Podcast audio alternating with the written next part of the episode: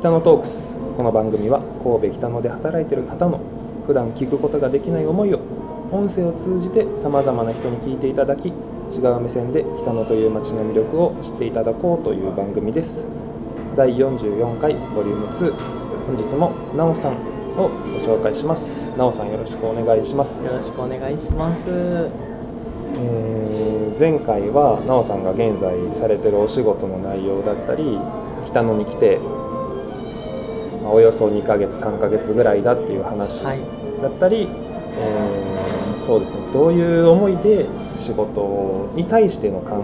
えを持っているのかっていうのを少しお伺いしたんですけど今回ははい。前回話していただいたご自身で授業もされてたっていう話も聞ききれなかったんで今回はそこら辺を聞いていこうかなって思うんですけれどもはい。どういった授業をされてたんですか？事業って言ったらすごくなんか大きいことに感じると思うんですけど、まあなんか自分で発信できることというか例えば会社をどけて、まあたとえ500円であってもその会社の看板をどけた時に、はい。まあ、稼げるお金っ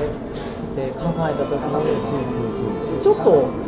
全員が全員それできるってわけじゃないと思いますしちょっと難しいって考えることも方もいると思うんですよ。はい。まあなんかあの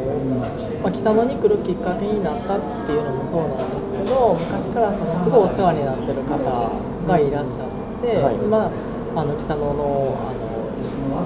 とこにもまた住まれてるんですけど、うん。その方に昔からあの自分の、まあ、経済力というかをつけるっていうことを、うん。あの教えていただいて。あのサラリーマンとかじゃ全くその考えが出ないような、はい。思いつかないような、うん。あのまあ、考え方ですよね、はい。をあのご指導していただいたことがあって会社だったらいろんな事業を多角化してこうやってるのにあの僕たち個人でもうそこに勤めたらそこだけとか、本当に一本足で立ってる状態なので。はい。自分が何かこう会社をどけたところで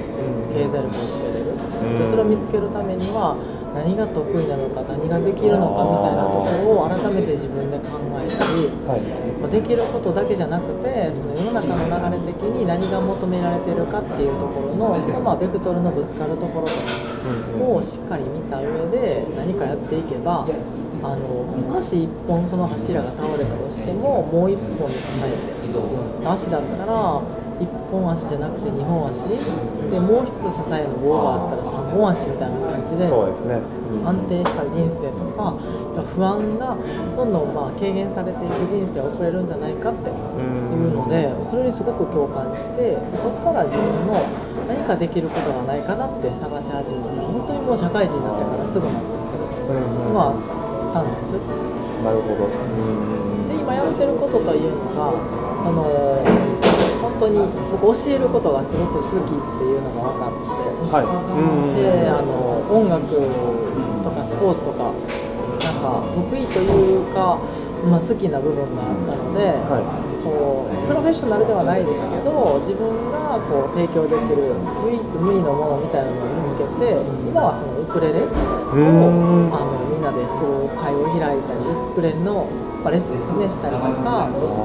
はテニスをずっとやってきたんですけど、はい。テニスをみんなでやりたいなってあのいうのでテニスレッスンをやったりとかっていうのでそれのであのもう少しでもそれであの生活ができるかというとそこまではまだですけど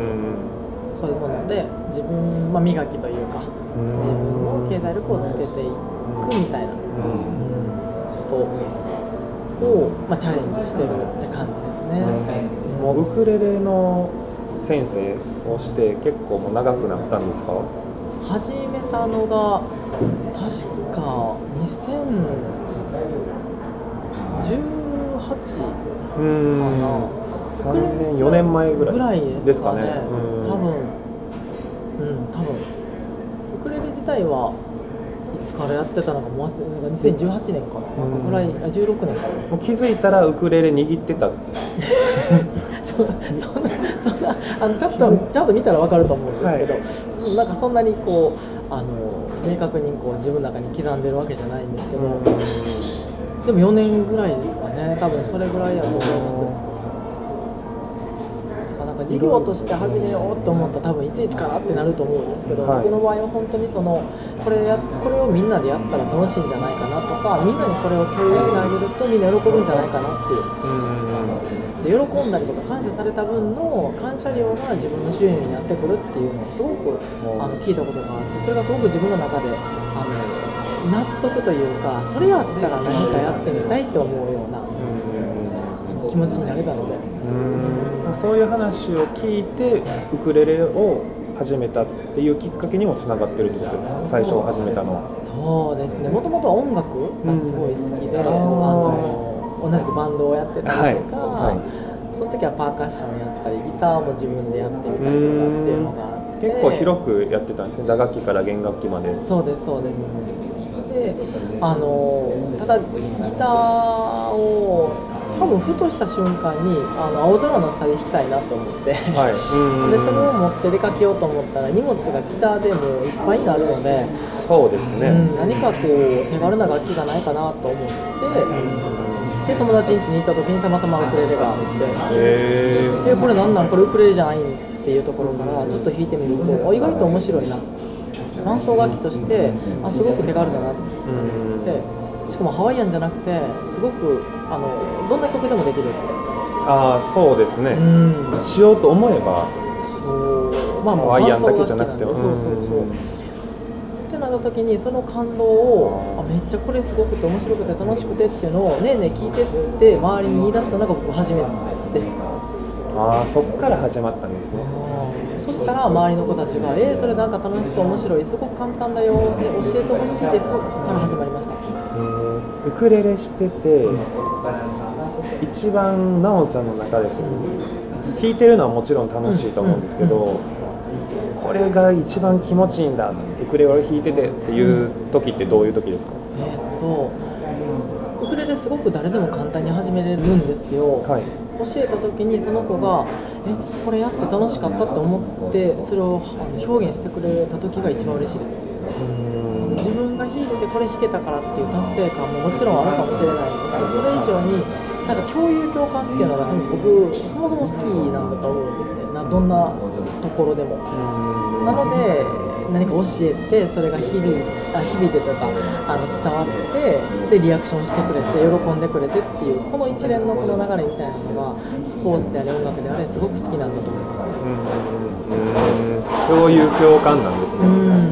ん。だからこそみんなでできるものっていうところで物事を考えてウクレレだったたまたまウクレレだったっていうことなんでしょうね。友達の家にあったっていうのもそうですし。まずその場には友達がいるわけじゃないですか、弾いてみて弾けないじゃないですか、でもなんか楽しいってなって、うんうんうん共有共感してますよねその場で。日本もおっしゃる通りでこれやったらあのちょっとやってみたい。でもあのなかなか踏みなんか一歩踏み出せないっていう、はい。そのところを僕が架け橋になってみんなでこうギターだったら結構ハードル高いので、うん。うん、でもウクレレだったら世界一なんか簡単なあの弦楽器っていうのを聞いたことがあるんですけどそうなんですか。へえうん。だから一緒にやろうやりたいですみたいなそういうこう言った共有共感の輪みたいなのが、うんあめっちゃこれやったら作れるなって、うん。それは確かに思いましたね、そうですね。そのテニスも教えてるっていう話は聞いたんですけど、はい。テニスって多くて4人でやるじゃないですか。ウクレレって100人でもできるじゃないですか。はい。極端な話言えば。はすごい輪は大きいですよね。一つの輪として見たら。確かに確かに。そう人数場所制限がない。そうですね。ただテニスもねあの4人っていうか20人ぐらい相手にこう仕事がすることも昔あったのでああのあじゃあまあもう輪ですよ。ねそうなんですよね。だからそういうふうな意識でやってるからだと思います。うーんウクレレであれテニスであれあ本当に自分が楽しみたくて精鋭だけを集めてやろうっていうのであればバンドメンバー4人5人でいいじゃないですか、はい。うん。テニスだってダブルスシングルスで2名4名でいいじゃないですか、うん。でちょっと休憩入れて6名でやりましょう。6名限定でっていうそういうのサークルとかたくさんあると思うんですけど、はい。僕はもうそういう枠組みを取っ払って、あのやりたい人がいればっていうのでしたい子たちのチャンスはもう奪わない、まあ、絶対無理なキャパは、はいもちろんもちろん。はい、もちろんあるんですけど、うん。うんそんなのは考えながら。うん。やっぱ何考えてるかとか何を意識してるかっていうのがやっぱり一番大事じゃないかなと思ってここ最近はすごく過ごしてます。もうこれで締めてもいいぐらいのいい言葉もらったんですけど まだ2本目なんであの続きは次につなげたいと思います。はい、ありがとうございますあ。りがとうございます。